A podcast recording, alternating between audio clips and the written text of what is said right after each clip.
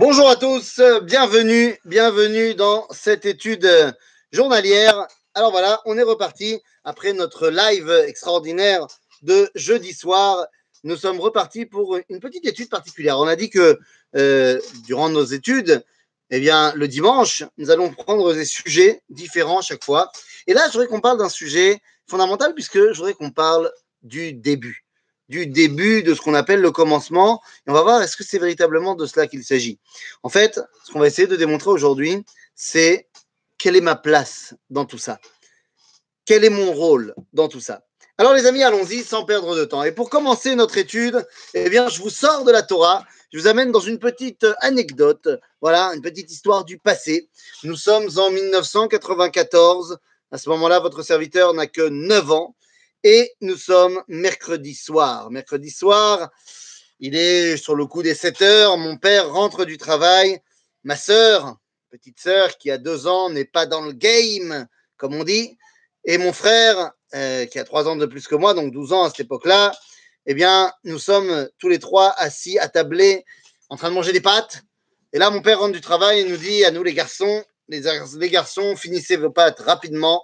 Ce soir, on sort grosse ambiance. On sort ce soir et on va au cinéma. Nous habitions donc à Metz, nous avons donc été au Gaumont. Et là, c'est parti. On a été voir un film qui va changer ma vie. Je ne plaisante presque pas. Un film extraordinaire, évidemment. Jurassic Park. Ah ouais, là, je suis devenu fan des dinosaures. À partir de ce jour, je suis devenu fan des dinosaures.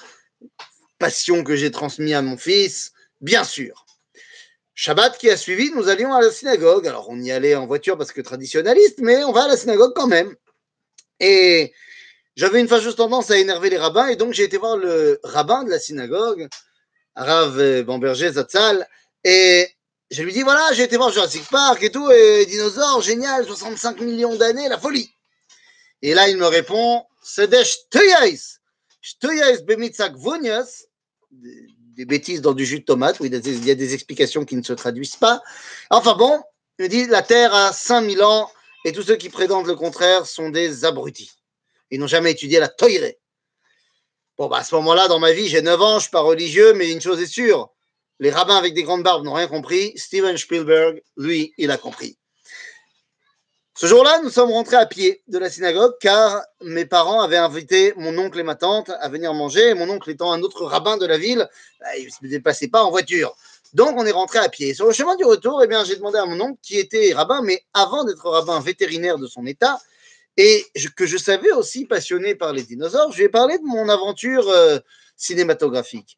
Et il m'a simplement raconté, dit, il n'a pas été dans le détail, mais il m'a simplement expliqué que oui, tu sais que ce n'est pas forcément incompatible. Il y a des rabbins qui acceptent tout à fait l'idée des dinosaures. Donc à ce moment-là, dans ma tête, les choses sont claires. Les rabbins barbe ont tort, les petits rabbins avec une petite barbe ont raison. Je t'avoue que ça ne m'a pas plus travaillé que ça. J'ai 9 ans et puis franchement, ça m'intéresse moyen. Sauf que les années ont passé. Et 18 ans sont arrivés. Je suis parti en Israël après mon bac. J'ai été à la Yeshiva. J'ai fait Teshuva. Et à ce moment-là, ce que les rabbins disent, eh bien, tout d'un coup, m'intéresse. Je suis toujours fan des dinosaures, mais je suis intéressé aussi parce que disent les rabbins. Et donc, je commence à regarder et à chercher. Et je me rends compte qu'en fait, eh bien, cette marloquette qu'on pourrait dire comme étant la marloquette due au verset, au verset de Bereshit. Je vous montre ici la feuille euh, de source que j'utilise. Voilà, pour euh, le cours que je vous donne là maintenant. Et, dans cette feuille, eh bien, dans la source numéro 1, de ma feuille, il y a le verset de Bereshit, Vaïvra Elohim et Tataninim Agedolim. Dieu a créé les grands lézards. Est-ce que cela voudrait-il faire référence aux dinosaures? Eh bien, nous avons des rabbins qui s'opposent. Et je me rends compte que ce n'est pas seulement les rabbins de Metz qui s'opposent, mais c'est des géants du judaïsme. Par exemple, eh bien, vous avez un rabbin que vous connaissez tous, le rabbi de Lubavitch. Le rabbi de Lubavitch, on lui a posé cette question-là, et à son époque, évidemment, on avait déjà retrouvé énormément monde de dinosaures. Alors, il n'a pas vu le film, mais on connaissait déjà les dinosaures à ce moment-là bien et pas seulement les dinosaures, mais l'âge du monde de manière générale. Et à cette question-là, le rabbi répond Maché Omri, mais est-ce que disent les scientifiques qu'ils ont des preuves de ce qu'ils avancent Eh bien, ce sont des mensonges. Ils n'ont aucune véritable preuve et toutes leurs démonstrations sont basées sur des hypothèses branlantes. Il le dit dans, euh, par exemple, vous pouvez trouver cette euh, réponse-là dans Igrot Kodesh, Igrot, euh, à la page 152, 252. Bekitsour, le rabbi, il dit non, il n'y a pas eu les dinosaures. Qu'est-ce qu'on va faire avec les ossements de dinosaures qu'on a retrouvés? Mais le rabbi dira c'est un mifran, un test pour ta foi. Dieu a mis ça là dans la terre pour faire croire que la terre est vieille, mais en fait elle n'est pas vieille, et c'est pour voir si tu as véritablement la foi. Donc ça c'est la vie du rabbi Lubavitch. D'un autre côté, eh bien, vous avez un des grands commentateurs de la Mishnah, un des grands commentateurs de la Mishnah, eh, qui s'appelle Rabbi Israël Lifshitz. Bah, la Tiferet Israël, un commentaire de la Mishnah, qui, dans la Mishnah, Maseret Sanhedrin, va nous expliquer la chose suivante. On parle des différentes sortes d'animaux, et nous dit, Vechen Matsanu Gambria Avnit. On a trouvé une, créature fossilisée chez Karoua, Iguanodon, un iguanodon. C'est un dinosaure qui avait des pouces énormes, qui faisait comme ça pour attaquer ses, prédateurs. Et il parle aussi d'un autre animal qu'on appelle le Megalosaurus. C'est un cousin du tyrannosaure dans la Pérouche à Mishnah du Tiferet Israël, Maseret Sanhedrin, on nous parle des noms des dinosaures, donc ça ne le dérange pas du tout. Et je pourrais citer également ici le Rav Shimshon Raphaël Hirsch, Rachar Hirsch, qui nous dit.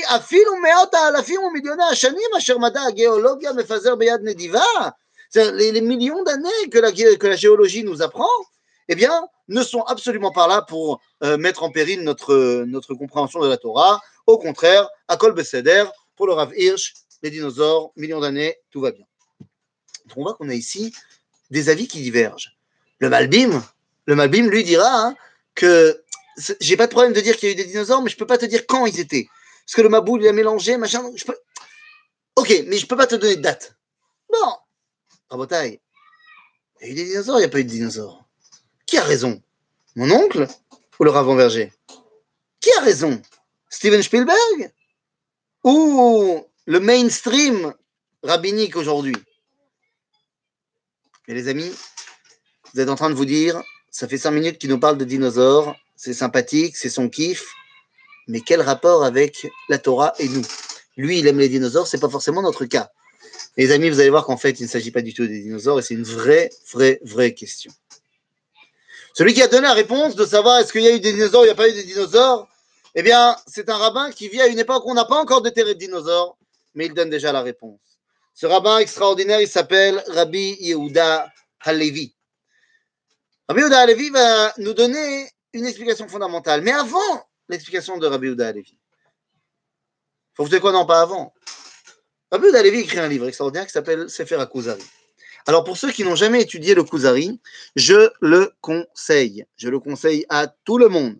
Je ne saurais Comment le conseiller à tel point je le conseille C'est un livre fantastique qui existe en français, qui à mon avis est plus dur à lire en français qu'en hébreu, mais bon, qui existe en français, aux éditions Verdier, si je, ne me trompe pas. Et c'est un livre fantastique. Pourquoi? En fait, Rabbi Yehuda Alevi se sert d'un événement historique du 9e siècle, lui qui vit au 12-13e, se sert d'un événement historique du 9e siècle pour en se servir comme base euh, littéraire à son livre. De quoi parlons-nous? Nous parlons d'un roi d'un pays qui s'appelle la Khazaria, un pays d'Asie mineure comme ça, qui, avec son roi Boulam IX, se sont convertis en entier, lui et son royaume, au judaïsme. combien de gens exactement, on n'a pas de chiffres, mais une grande partie du monde ashkénaze vient de là-bas. Quoi qu'il en soit, eh bien, 350 ans plus tard, Rabbi Yehuda Alevi se sert de cette histoire et la met en scène dans son livre. Et donc, le livre parle du roi des Khazars, donc le roi de cette, euh, ce peuple de Khazaria, qui un jour fait un rêve. Et dans ce rêve, il voit un ange qui lui dit, alors que c'est un idolâtre, euh, le monsieur, il est très, très religieux dans son idolâtrie. un jour, il fait un rêve et l'ange lui dit dans son rêve, tes intentions sont bonnes, mais tes actions ne sont pas bonnes. En d'autres termes, ta volonté de servir Dieu est très bonne, mais la façon dont tu le fais est très mauvaise. Oh bah, euh, alors comment faire? Eh bien, à ce moment-là, il se dit, D'abord, dans un premier temps, il essaie de redoubler d'efforts dans son, dans idolâtrie, mais le rêve revient, revient, revient. Alors il se dit peut-être qu'effectivement, ce que je fais n'est pas bon. Et donc, eh bien, il décide de faire autre chose. Il va aller voir les autres spiritualités ambiantes pour voir quelle est leur façon de se lier au divin. Alors, les autres spiritualités ambiantes à l'époque, c'est quoi? C'est évidemment le christianisme, l'islam et. Non, pas le judaïsme, évidemment la philosophie aristotélicienne. Non, le judaïsme, il est dit, mais par rapport aux juifs, c'est évident qu'ils ont tort, puisque regarde comment ils sont persécutés, bafoués et, mis au banc de la société, c'est sûr que Dieu, c'est pas leur copain. Donc il va voir le philosophe, le chrétien et le musulman. Ce qui est très intéressant dans le livre, c'est de voir comment chacun présente son idéologie et comment Rabbi Levi les démonte un par un. Donc ça, c'est pas mal. Ensuite, dans un deuxième temps, après avoir été euh, démonté, après avoir montré que euh, euh, l'un, l'autre et le troisième ne sont pas bons, eh bien, Rabbi Oda Levi fait parler le roi des Khazars et dit Bon, alors je vais quand même aller voir les Juifs, on va voir. Je peux fermer la porte Merci beaucoup. Et donc finalement, eh bien, il va voir le juif et tout le livre, en fait, c'est le dialogue entre le roi des Khazars et le juif. Et ce livre est donc fondamental parce que c'est un dialogue de A à Z où il explique de A à Z, comme je l'ai dit, tout le judaïsme. Et c'est ça qui est fantastique. C'est un livre qui est un livre de questions-réponses. C'est quoi le judaïsme Tout simplement? Et à tel point que c'est un livre fantastique que le Gaon de Vilna dira de ce livre Ikare emunat Israël tluyim bo. Vetora, Ikare emunat Israël, Vetora slichat tluyim bo. L'essentiel de la Torah d'Israël et de la, de la d'Israël et de la Torah dépendent de ce livre. Donc voilà, c'est un, un, livre extraordinaire. À un moment donné, donc dans le livre, eh bien, Rabbi Ouda, Rabbi eh, pose cette question-là. Il fait poser la question dans les mots euh, du Meler Kuzar, du roi des Khazars. Et il lui fait dire la chose suivante. Il dit, c'est quand même bizarre que vous, vous dites que le monde a 4000 et quelques années, donc le livre est écrit il y a 800 ans, alors qu'en Inde, il y a une tradition humaine qui a des millions d'années. En fait, la question qui est posée ici dans le Sefer Akuzari, c'est quoi? C'est quel est l'âge du monde? Et c'est une vraie question, pas seulement pour les passionnés d'astronomie. C'est une vraie question. Est-ce que le monde a 5780 ans ou est-ce que le monde a 13,7 milliards d'années? Vous allez me dire encore une fois, mais qu'est-ce qu'on s'en fiche? Eh bien, vous allez voir à quel point c'est important. Il y a des sources contradictoires dans les balbutiements même du Talmud, dans le Midrash. Par exemple, on va trouver dans le Midrash de Bereshit Rabbah euh, un Midrash que vous connaissez, que Akadosh Baruch créé des mondes et les a détruits. On a créé d'autres et machin. Et le nôtre, c'est le dernier qu'il a créé. Est-ce que ça laisserait penser à une succession historique ou pas? D'un autre côté, quand on nous parle de Adam Arishon dans la Torah et qu'on nous dit que Vayiven est Atsela, qu'il a pris une partie de Adam pour en créer Chava. Le Talmud pose la question, dans le traité de Hérouvine, pose la question et dans le traité de, de Berachot, je dis n'importe quoi, euh, pose la question de savoir, mais quelle partie de Adam il a pris? Et le Talmud de répondre qu'il y a une marloquette entre Rav et Shmuel. Rav a dit qu'il a pris de son visage, mais Shmuel a dit qu'il a pris une partie de sa queue. Quoi, de Adam Arishon, il y aurait une queue? Entre ça et de parler de la théorie de l'évolution qu'on était des singes, euh, il n'y a qu'un pas. Alors, qu'est-ce que ça veut dire? Quel est l'âge du monde? Quelle est la réponse de Rabbi Yehuda Alevi lorsque le Meler Kuzar lui dit Mais en Inde, il parle de millions d'années, pourquoi toi tu dis? Le Chaver, le juif, répond dans le livre de Kuzari Ata Chakran, tu es un menteur. Ce n'est pas vrai ce que tu me dis qu'il y a une tradition humaine qui a des millions d'années. C'est faux. il va falloir qu'on essaie de comprendre qu'est-ce que ça veut dire c'est faux. Quoi? Il n'y a pas des vestiges sur des millions d'années. Allez, vous savez quoi, pas millions d'années. Il n'y a pas des peintures rupestres qu'on a trouvées dans les grottes de Lascaux qui ont 20 000 ans. Et on a, alors quoi, vous allez me dire, non, le carbone 14, c'est pas totalement fiable. D'abord, il n'y a pas que des datations au carbone 14. Aujourd'hui, on a d'autres systèmes scientifiques de datation. On a les datations par strate, par couche. Les amis, ça semblerait contredire ce qui a marqué dans la Torah, cette histoire. Qui a raison? Quel âge a le monde? Et pourquoi est-ce que ça doit m'intéresser? Les amis, c'est vrai qu'on comprenne bien hein, de quoi il s'agit. Cette question-là, peut-être euh, bah, une question qui, pour les religieux, n'est pas une question, parce qu'ils disent, en fait, tout ce qui a marqué dans la Torah, c'est ça qui est vrai, et ce qui a marqué chez les scientifiques, c'est de base faux. Et inversement, les gens qui sont plus des gens de science, ils vont te dire, ah bon, la Torah, elle est un peu archaïque, elle est un peu de l'époque, machin. Mais c'est tellement une erreur. L'erreur n'est pas de savoir si la Torah est en accord ou en désaccord avec la science. L'erreur, c'est d'essayer de mettre en accord la Torah et la science. La grande erreur, elle est là. Vous savez pourquoi? Bien, je vais vous le dire. Parce que la Torah commence par un verset qui dit Bereshit bara Elohim et et Et je ne vous ferai pas l'affront de vous demander de me traduire le verset. Non, non, je ne vais pas vous le faire. C'est quoi traduit? Dans toutes les Bibles traduites, qu'elles soient en anglais ou en français, ou dans d'autres langues, je ne maîtrise pas les autres langues forcément, mais on traduira Bereshit, Bara Elohim, et par au commencement, Dieu créa le ciel et la terre. At the beginning Et là, je dis non. Je dis non, c'est pas possible. Alors, quand c'est une traduction chrétienne, à la limite, je m'en fiche, j'y comprends rien à la Torah, pourquoi pas? Mais le problème, c'est que dans la Bible du rabbinat, c'est qu'on traduit comme ça. Et j'imagine que dans vos Bibles traduites en anglais par le, le, monde orthodoxe, c'est également traduit comme ça. Et c'est grave. C'est grave. C'est grave d'enseigner des erreurs au plus grand nombre. Parce que de dire que Bereshit veut dire au commencement, c'est que Pachout, les gens n'ont pas lu le premier Rachid de la Torah. Ah, c'est l'occasion si pour. Ah non, je m'excuse, excusez-moi, autant pour moi, le deuxième Rachid de la Torah.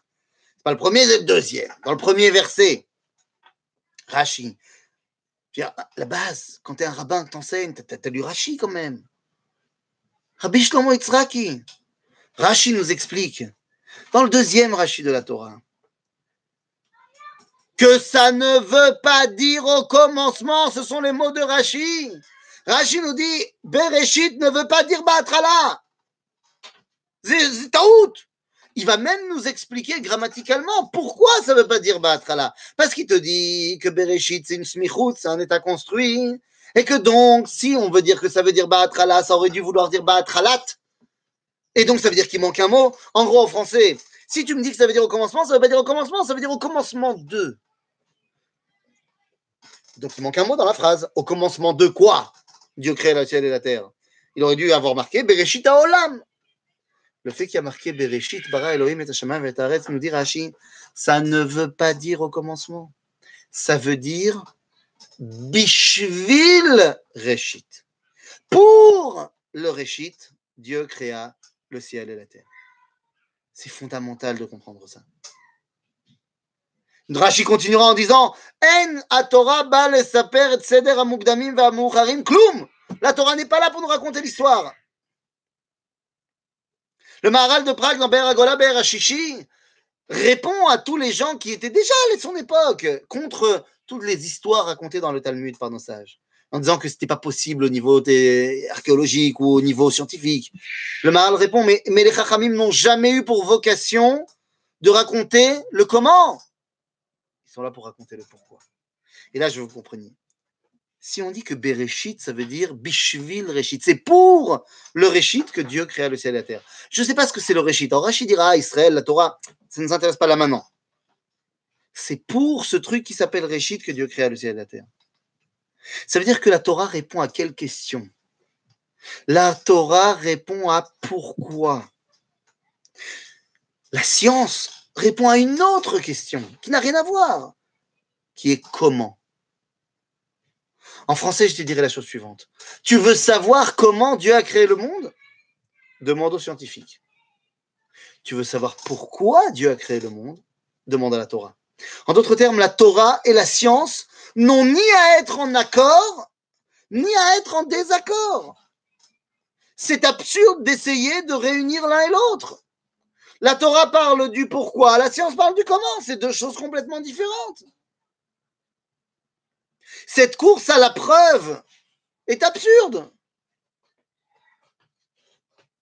Le Rav Kook nous dit, dans son livre L'Univouché adore au chapitre 4, il dit l'évolution, parce qu'à son époque, le Rav Kook, la théorie de l'évolution est déjà bien en place. Cette théorie de l'évolution, qui nous parle d'évolution par des milliards d'années, il dit levavot.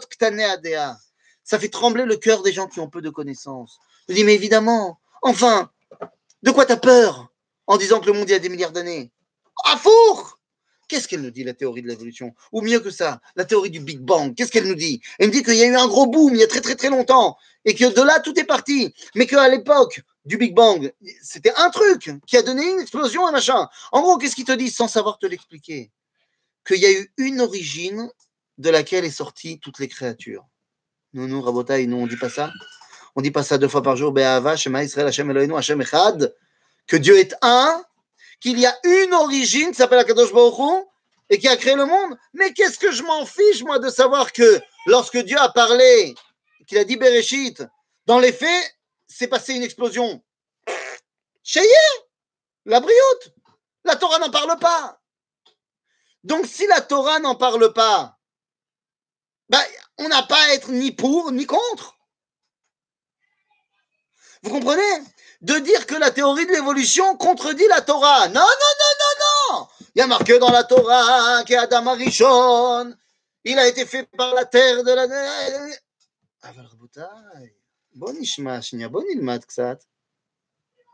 Toute cette histoire qui me parle d'Adam Arishon, qui a été fait de la terre, de la poussière de la terre, ça se passe où, cette histoire-là?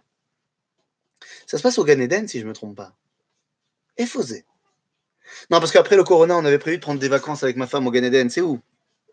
Hein, non, il n'y a pas d'agence de, voyage qui vont au Gan Eden Gan Eden, Bimchila bien que ce soit une marloquette chez les Rishonim, il n'empêche que le mainstream des commentateurs vont dans le sens que le Gan Eden, bien qu'il puisse avoir une, représentation, bien qu'il puisse avoir une façon de, le comprendre, de le percevoir, Po Baolamazé, le Gan Eden, c'est pas ici. Si vous avez déjà été malheureusement à des enterrements. Quand on va à un enterrement, on dit Began Eden Tiemenuchato. Mais de qui parle-t-on? Est-ce qu'on parle du corps du défunt? Eh bien sûr que non. Le corps du défunt, il est dans le trou. On parle de son âme. Le Gan Eden, c'est l'endroit des âmes. La une Neshama, c'est pas physique. Ce qui veut dire que tout ce qui nous est, ça c'est un chidouche énorme que nous enseignait le Rav Ashkenazi Manitou. Il faut étudier la Torah de Manitou. Il faut étudier la Torah de Manitou, c'est fondamental aujourd'hui. Je lance ici un, appel, peut-être qu'un jour on se lancera. Je, le fais déjà en Israël, mais c'est quelque chose de, fondamental, de réétudier la Torah verset par verset, avec cette explication du Rav Ashkenazi Manitou, fantastique. Enfin bon, je, me mets euh, ça dans un petit coin. Disait le Rav tout ce qui est marqué dans le premier et deuxième chapitre du livre de Bereshit ne peut pas être compris au sens littéral. Ou du moins si, doit être compris au sens littéral, mais pas au sens physique. C'est-à-dire que tout là-bas nous est présenté comme étant les constructions dans le Gan Eden, ou qui amènent au Gan Eden. C'est-à-dire une construction purement métaphysique, ce que Platon appellera le monde des idées. En d'autres termes, lorsqu'on nous parle de la formation de Adam, on nous parle de sa neshama. Et Béhémet, sa neshama, elle a été faite. Mais Adam, mais Afar, Adama, il faudrait comprendre chaque mot, ce qu'il veut dire là-bas. À quoi ça correspond? Vous allez me demander, mais alors pourquoi est-ce que la Torah parle avec des mots qui sont très très personnifiables? Des, mots avec un anthropomorphisme énorme Des mots avec euh, des, arbres, des animaux Mais c'est évident Si la Torah avait parlé en termes métaphysiques, on n'aurait rien compris. Donc la Torah nous personnifie la chose pour qu'on comprenne de quoi on parle. C'est comme dans le livre de Shemot quand on va parler de Yad Hashem.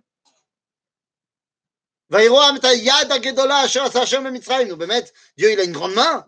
que non. Mais c'est pour qu'on comprenne. Ainsi, dans le livre de Bereshit, tout ce qui est marqué, qui nous amène jusqu'à l'expulsion de Adam et Rava du Gan Eden, c'est à prendre au sens métaphysique. En d'autres termes, on nous apprend la construction de la neshama, de l'essence de Adam. Son corps, il n'y en a pas. Parce que tant qu'il est au Gan Eden, il n'y a pas de corps. Et il est. La Torah nous raconte que Adam et Chava faute, nous raconte l'expulsion du Gan Eden. Et à ce moment-là, la Torah nous dit, au moment où ils sont expulsés du Gan Eden, que Akadosh Baruch va la Ishto, kutnot or vayalbishem. Il leur a fait des tuniques de peau et nous, au GAN, on a appris que c'était de la peau de léopard ou de mammouth. Mais non, les amis, c'est de la peau, c'est le corps. Vayas Hashem Elohim l'Adam ou notre or, de la peau. Sauf que Vayas, ça veut dire c'est parfait. En d'autres termes, la Torah ne nous explique pas comment Dieu a fait ce corps. Lama, lamalo, que Dieu il a fait ce corps par des millions d'années d'évolution pour arriver à l'Homo sapiens. Efo Batora, l'inverse. Nulle part. La Torah ne nous parle pas du corps de l'homme, de la création du corps de l'homme, de comment il a créé le corps de l'homme. Pourquoi? Parce que ça, c'est le comment. Et le comment n'intéresse pas la Torah, c'est le problème des scientifiques. Et les scientifiques vont travailler, ils vont nous parler de Lucie, ils vont nous parler de, de, de Toumaï, ils vont nous parler de Homo erectus, et Homo habilis, et Homo ergaster, et après ils vont nous parler de Néandertal, et que finalement son cousin Homo sapiens, il va être plus fort, et finalement on va gagner. Et finalement, eh bien, il y a 5780 ans, très exactement, et ça c'est facile à compter, je vais prendre les versets de la Torah avec les âges de chacun, quel âge il a enfanté, hein, hein, Il y a 5780 ans, Adam Arishon arrive ici. Sa Neshama sort du Gan Eden et Dieu la met dans un corps. Dans un corps de qui? Bah, D'un Homo sapiens qui avait là. Oui, je suis en train de vous dire qu'à l'époque où Adam Arishon arrive ici, il y a des milliers d'Homo sapiens sur Terre. Badaï Mais ils ne sont pas Béné Adam, ils ne sont pas Adam. Parce que Homo sapiens, c'est Sachakol, un animal plus intelligent. Pour être un homme, il faut avoir ce petit plus qui s'appelle la Neshama. Alors vous allez me dire, alors comment ça se fait qu'on est tous des descendants de Adam oh, Fastoche, soit Torah, soit science, fastoche, les deux. Torah, je te dirais, bah, entre Adam et nous, il y a eu le déluge. Donc tout le monde est parti sauf les descendants de Adam. Donc facile. Mais même au niveau scientifique, la théorie de l'évolution nous parle de la sélection naturelle. L'espèce la, plus forte gagne. Bah, entre un Homo sapiens et Néandertal, Homo sapiens était plus fort, donc il a détrôné Néandertal, il n'y a plus de Néandertal. Bah, entre Homo sapiens et Homo sapiens plus Neshama, bah, l'Homo sapiens plus Neshama, il est plus fort. Donc il gagne. Et puis c'est tout. Donc nous sommes tous les descendants de Adam Rishon. Mais ça ne veut pas dire qu'il n'y avait pas d'autres Homo sapiens à l'époque, mais Mais au final, les enfants de Adam se sont. Sans parler du Midrash. Et lui, il a eu une sœur jumelle et machin. Mais à un moment donné, c'est sûr qu'ils ont pris d'autres femmes. Asma, Makara. On n'en parle pas dans la Torah. Et alors? Je veux dire, il y a plein de choses dont la Torah ne parle pas. La Torah ne parle pas des Chinois. Bizarre. Pourtant, ils ont une place prépondérante, surtout aujourd'hui. La Torah n'en parle pas. Ça ne veut pas dire qu'il n'y a pas de Chinois. Ça veut dire que pour comprendre l'ambiance de la Torah à l'époque d'Abraham, de, ben, ça ne s'intéresse pas à les Chinois. Parce que ce n'est pas cette partie du monde qui est la partie consciente de l'humanité à ce moment-là. La Torah raconte le pourquoi et ne raconte pas le comment, Rabotai. En d'autres termes, il n'y a aucun problème de parler de millions d'années de dinosaures, on s'en fiche. C'est juste que la Torah n'en parle pas. Je veux dire mieux que ça. Comment je sais tout ça? Parce que Rabotai, il est évident que les six jours de la création ne sont pas six jours de 24 heures. Comment je le sais? Bah Parce que 24 heures, c'est la révolution de la Terre sur son axe par rapport à son orbite autour du Soleil. Mais le Soleil n'a été créé que le quatrième jour, alors on fait quoi des trois premiers? Hein, Rabotai Nachon, je suis en contradiction avec pas mal de Rishonim, mais je suis en accord avec pas mal d'autres Rishonim, alors c'est ça. Rabotai, Manito expliquait le contraste, le problème qu'on a avec Vayere Veivoker Yom Echad et ensuite Vayere Veivoker Yom Sheni. Il y a un problème. Si tu dis Yom Echad, le deuxième, il faut dire Yom Shtaim. Et si tu dis Yom Sheni, bah, le premier, il fallait dire Yom Rishon. Yom Echad. Yom Echad, c'est Yom Echad. Il est un, il se suffit à lui-même. Yom Sheni, c'est pas le second. C'est Yom Sheni Sheu Echad? C'est la deuxième fois que Dieu crée un monde entier, mais d'une autre facette. Vashlishi ou Shlishi Echad, d'une autre facette. Et ainsi de suite. En d'autres termes, il n'y a aucune contradiction entre la science et la Torah, puisque les deux parlent de deux, choses différentes. Mais la question qui, moi, m'intéresse, c'est mais pourquoi la Torah m'en a pas parlé? Pourquoi elle s'en fiche? Ben, Je vais te dire pourquoi elle s'en fiche. Parce que si la Torah, voilà ce que tu vas pouvoir penser. Si le monde a des millions d'années, des milliards d'années, et que l'histoire humaine a des millions d'années, comme a dit notre Meller Kouzar, vous rappelez que le Kuzaré dit tu es un menteur? Je vais vous dire pourquoi. À l'école, on nous a appris une chose. On nous a appris qu'il y avait l'histoire, l'histoire avec un grand H. Et on nous a appris aussi qu'il y avait un truc qui était avant. Ça s'appelait comment? La préhistoire. C'est quand le passage de la préhistoire à l'histoire? Eh bien, d'après ce qu'on enseigne à l'école partout, le passage de la préhistoire à l'histoire, c'est l'invention de l'écriture il y a à peu près, bah, on va dire, euh, c'est en moins 3000 et quelques, moins 3500 Machukazé. C'est-à-dire, il y a un peu plus de 5500 ans. Intéressant. Le monde entier dit qu'il y a un peu plus de 5700 ans, on est passé de la préhistoire humaine à l'histoire humaine. Tiens, ça sonne connu, parce que moi je sais qu'il y a 5780 ans, il s'est passé un truc de ouf. Peut-être qui marque le début de l'histoire. En d'autres termes, l'homme préhistorique, il est préhistorique il est avant l'histoire. C'est quoi l'histoire humaine? C'est lorsque l'homme écrit. Lorsqu'il écrit, il laisse une identité. Les peintures rupestres, c'est bien gentil, ça vous montre qu'il y avait des formes de vie intelligentes, mais ça ne nous laisse pas une identité. L'homme qui écrit, c'est l'homme qui transmet non pas seulement son savoir, mais qui il est. L'homme a laissé sa trace dans l'histoire en tant que tel il y a 5780 ans. Il a commencé à raconter son histoire. Parce que si on place cet humain dans un monde qui a des milliards d'années, bien vous savez ce qui va lui arriver à cet humain? Eh bien, il va se dire Avalmiani, Betorkol. Mais je suis qui, moi, dans ce monde énorme? Je suis rien du tout. Vous savez, dans la halakha, qu'est-ce qui se passe quand je fais tomber une goutte de lait dans mon plat de choulen, de dafina, de preila? Ben, Vous connaissez la règle. Si c'est moins d'un soixantième, batel beshishim. Si je m'inscris dans une histoire qui a des milliards d'années, Ani batel beshishim. C'est pourquoi dans la fin de la paracha de Bereshit, Dieu dit Je ne laisserai plus les hommes vivre aussi longtemps. Mea ve'esrim shana. L'âge idéal de l'homme, c'est 120 ans. Qu'il a atteint, mon cher Rabbeinu, l'homme idéal. Il fait 120 ans Rappelez-vous, le monde a peut-être des milliards d'années, mais la Torah, à nous, nous a dit Bereshit, bara Elohim et Hashem nous dit la Gemara, Altikra Bereshit et la Barachet. Pour 6000 ans, le monde a été créé. Ce n'est pas le monde physique, le monde physique, il y a beaucoup plus, mais le monde dans lequel l'homme a une influence à 6000 ans. Alors dites-moi, les amis, c'est combien un soixantième de 6000 C'est 100. La Torah m'a dit, toi, tu vas vivre 120 ans, un peu plus que un peu plus qu'un soixantième. Comme ça, l'homme ne sera pas annulé au 60e. Il ne sera pas Batel Beshishim. Ça veut dire que tu as une influence. Bonjour, Ria, tu sais, il y a, le monde entier se voit et te voit tout nu. Non. Tu peux la tête de Vatasha? De Vatasha. Merci beaucoup. Lorsque je viens et que je dis je vais vivre 120 ans dans un monde qui est 6000 ans, le monde de l'influence de l'homme, je viens dire Anilo Batel Beshishim. Je ne suis pas annulé au 60e. Ce que je fais a une influence. J'ai une influence dans ce monde. Pourquoi le rabbi de Lubavitch dit non, non, non, ne crois pas dinosaures, tout ça À mon avis, c'est parce qu'il sait dans quel monde il vit. Les années 70, les États-Unis, les hippies, rien n'a d'importance, faisons l'amour, pas la guerre, et Allah.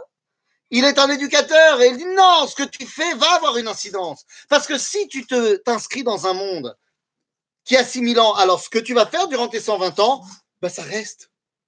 Mais si tu te dis que tu fais partie d'un monde de milliards d'années, s'en fiche de ce que tu vas faire dans 250 millions d'années, personne ne va s'en rappeler. En d'autres termes, la Torah nous invite à nous dire prends tes responsabilités. Ce que tu fais a une influence dans le monde. Ce que tu fais va rester. Et c'est pour ça qu'Akadosh Baruch nous fait confiance. C'est pour ça qu'Akadosh Baruch termine les six jours de la création en nous disant Kivo Shabbat Mikol Melarto Elohim La Asot. C'est-à-dire, moi j'ai arrêté, nous dit Dieu, c'est à vous maintenant de participer et de parfaire la création du monde. Vous en êtes capable. Et donc, si Dieu nous dit qu'on en est capable, je pense qu'on en est capable. Donc, on va y arriver. Et à ce moment-là, eh bien, lorsqu'on aura terminé notre boulot, on pourra ouvrir le Sefer Torah est terminé. En disant, bah oui, parce qu'on est toujours dans le septième jour, vous savez, le septième jour de la création n'est pas terminé.